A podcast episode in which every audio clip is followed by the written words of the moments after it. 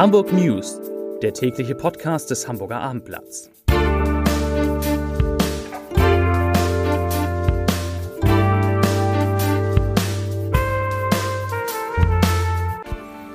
Herzlich willkommen und moin moin.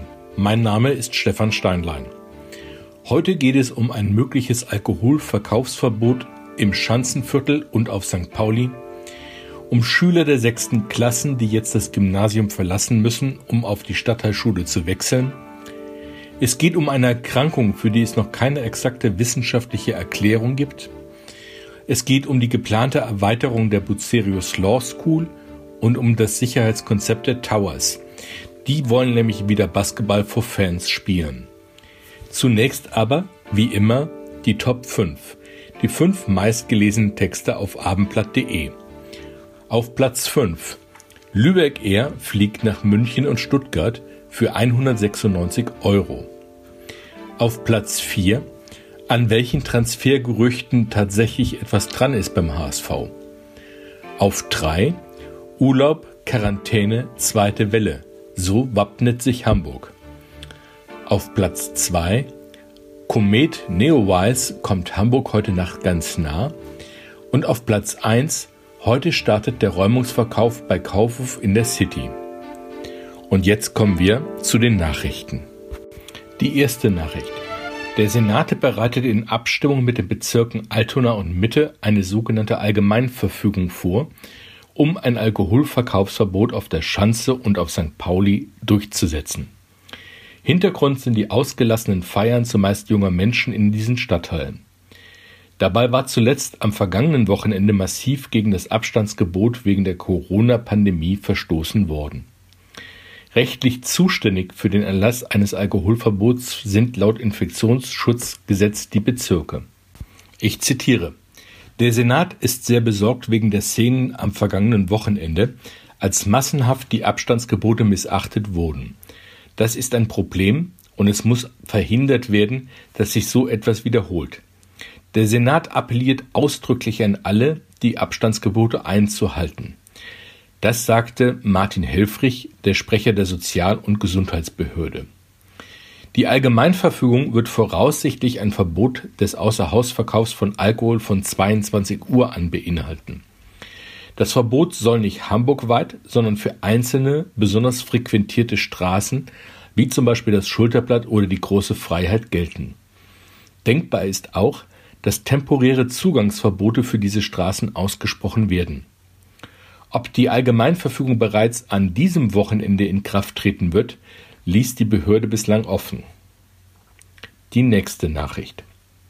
Doch, auch die Corona-Pandemie hat ihre positiven Seiten jedenfalls für den einen oder anderen Schüler. Die Zahl der Hamburger Sechstklässler, die wegen nicht ausreichender Leistungen das Gymnasium in Richtung Stadtteilschule verlassen müssen, ist in diesem Jahr um knapp 12 Prozent gegenüber dem Vorjahr gesunken. Nach den Sommerferien wechseln 837 Jungen und Mädchen auf diesem Weg die Schulform. Vor einem Jahr waren es noch 948 bei etwa gleichbleibender Gesamtzahl der Sechsklässler an den Gymnasien. Nach Einschätzung der Schulbehörde haben die Lehrer wegen der wochenlangen Schulschließung wohlwollender benotet und im Zweifel eher für den Schüler oder die Schülerin entschieden. Die nächste Nachricht. Es gibt Krankheiten, für die es noch keine exakte wissenschaftliche Erklärung gibt. Dazu zählen sogenannte Kreidezähne bei Kindern. Betroffen sind Milchzähne wie bleibende Zähne. Auf den Zähnen bilden sich dabei weiße bis gelblich-braune Flecken. Nach Studien hat jeder vierte Zwölfjährige zumindest einen Kreidezahn. Oft handelt es sich nur um Verfärbungen. Doch wenn der Zahnschmelz stark beschädigt ist, muss der Zahn überkront oder eventuell sogar gezogen werden. Als eine mögliche Ursache der Mineralisierungsstörung gelten Weichmacher aus Kunststoff, die mit der Nahrung aufgenommen werden. Die Barmer Hamburg appelliert jetzt an die Eltern, die Zähne ihrer Kinder regelmäßig untersuchen zu lassen. Die nächste Nachricht. Vor 20 Jahren wurde die Bucerius Law School am Rande von Planten und Blumen gegründet. Jetzt steht eine Expansion der privaten Hochschule für Rechtswissenschaften bevor. Pläne dazu gibt es bereits seit dem Jahr 2017. Michael Göring ist der Vorstandsvorsitzende der Zeitstiftung Ebelin und Gerd Bucerius, die Trägerin der Bucerius Law School ist. Herr Göring sagt, wir brauchen mehr Platz, um unsere Expansion voranzutreiben. Und deshalb haben wir zwei Standorte auf unserem Campus ausgewählt, für die Architekten Neubauten entwerfen sollen. Im nächsten Frühjahr soll der Sieger des Wettbewerbs gekürt werden. Bereits jetzt steht fest, dass die Kindertagesstätte, die weiter auf dem Universitätsgelände ihre Räume haben wird, sowie angrenzende Nebengebäude abgerissen und durch einen Neubau ersetzt werden. Michael Göring sagt, das sind in die Jahre gekommene 1950er Jahre Bauten, die nicht mehr zeitgemäß sind. Göring weiter, wir wollen hier ein Bauwerk schaffen, das sich Planten und Blumen anpasst, es soll also eine eher zurückhaltende Architektur geben. Der Bezug ist bereits im Jahr 2023 möglich. Der zweite Standort, um den es geht, ist der Parkplatz der Universität an der Jungiusstraße. Auch hier sind die Architekten gefragt und sollen Entwürfe für einen Neubau machen. Hier, sagt Michael Gören, wären auch mehr als drei Geschosse möglich. Die Neubauten werden von der Zeitstiftung komplett finanziert. Aktuell zählt die private Universität rund 200 Mitarbeiter und 620 Studierende. Die Nachfrage nach Studienplätzen ist groß. Deshalb will man künftig auch pro Jahrgang 135 anstatt bislang 115 Studenten aufnehmen. Das geht aber nur, wenn mehr Platz geschaffen wird. Die nächste Nachricht. Nachdem sich die Zahl der Neuinfektionen mit dem Coronavirus in den vergangenen Tagen meist zwischen 0 und 3 bewegte, ist sie seit Dienstag in Hamburg deutlich gestiegen, und zwar um acht Fälle. Seit Ausbruch der Pandemie wurden bei insgesamt 5250 Hamburgern das Virus diagnostiziert. Rund 5000 von ihnen können nach Schätzung des Robert Koch Instituts aber inzwischen wieder als genesen angesehen werden. In zurückliegenden sieben Tagen sind nach Angaben der Gesundheitsbehörde umgerechnet 1,2 von 100.000 Hamburgern erkrankt. Damit liegt das Infektionsgeschehen in unserer Stadt auch weiterhin weit unter dem Grenzwert von 50 Neuinfektionen. Wäre der erreicht, müsste der Senat über erneute Einschränkungen zur Eindämmung der Pandemie beraten. In Hamburger Krankenhäusern werden laut Behörde aktuell 18 Menschen mit dem Coronavirus behandelt, zwei mehr als am Vortag. Sieben Patienten liegen auf Intensivstationen. Unterdessen stehen die Ergebnisse von getesteten Bewohnern und Mitarbeitern eines Pflegeheims in Bramfeld noch aus. Dort hatte das Gesundheitsamt gestern Reihentests angeordnet, nachdem bei einem Bewohner das Virus nachgewiesen wurde. Voraussichtlich erst am Freitag sei mit den Ergebnissen zu rechnen, sagte ein Behördensprecher vorhin. Bis dahin steht die gesamte Einrichtung unter Quarantäne. Hamburgs Bundesliga-Basketballer aus Wilhelmsburg also die Towers, haben ein Konzept erarbeitet, um in der neuen Saison wieder vor Fans spielen zu dürfen. Und zwar vor 650 Zuschauern. Vor Corona hatten rund 3400 Basketballfans in der Halle Platz. Das Sicherheitskonzept sieht einen Aerosoltest Anfang August vor. Dabei sollen Experten des Hamburger Labors Dr. Fenner und Kollegen die Lüftungsanlage der Arena überprüfen.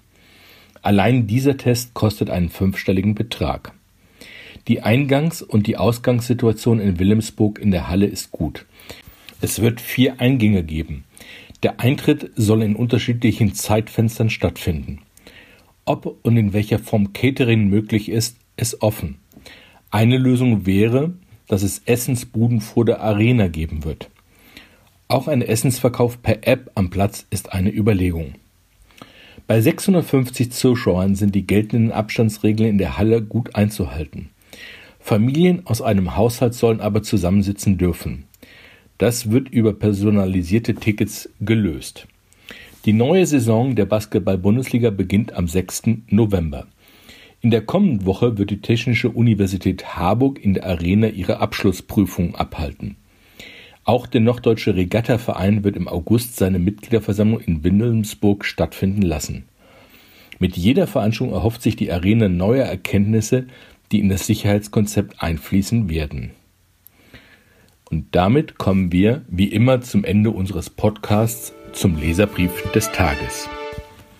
Er kommt heute von unserem Leser Bernd Klodek und er befasst sich mit dem Thema Radfahren in der Stadt. Ich zitiere Langsam ist es nun mal genug. Keine andere Minderheit in Hamburg bekommt so viel Aufmerksamkeit wie die Fahrradfahrer.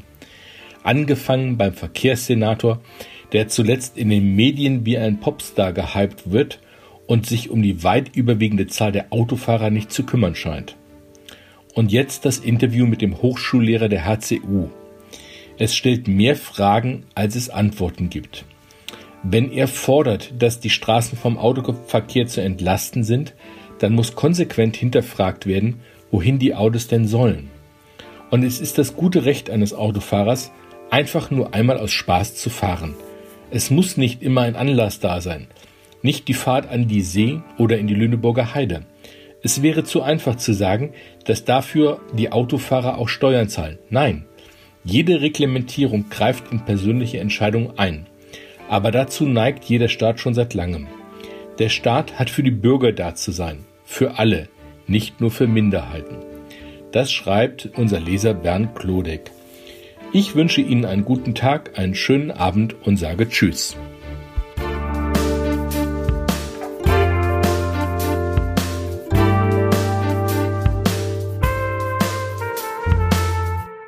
Weitere Podcasts vom Hamburger Abendblatt finden Sie auf abendblatt.de slash podcast.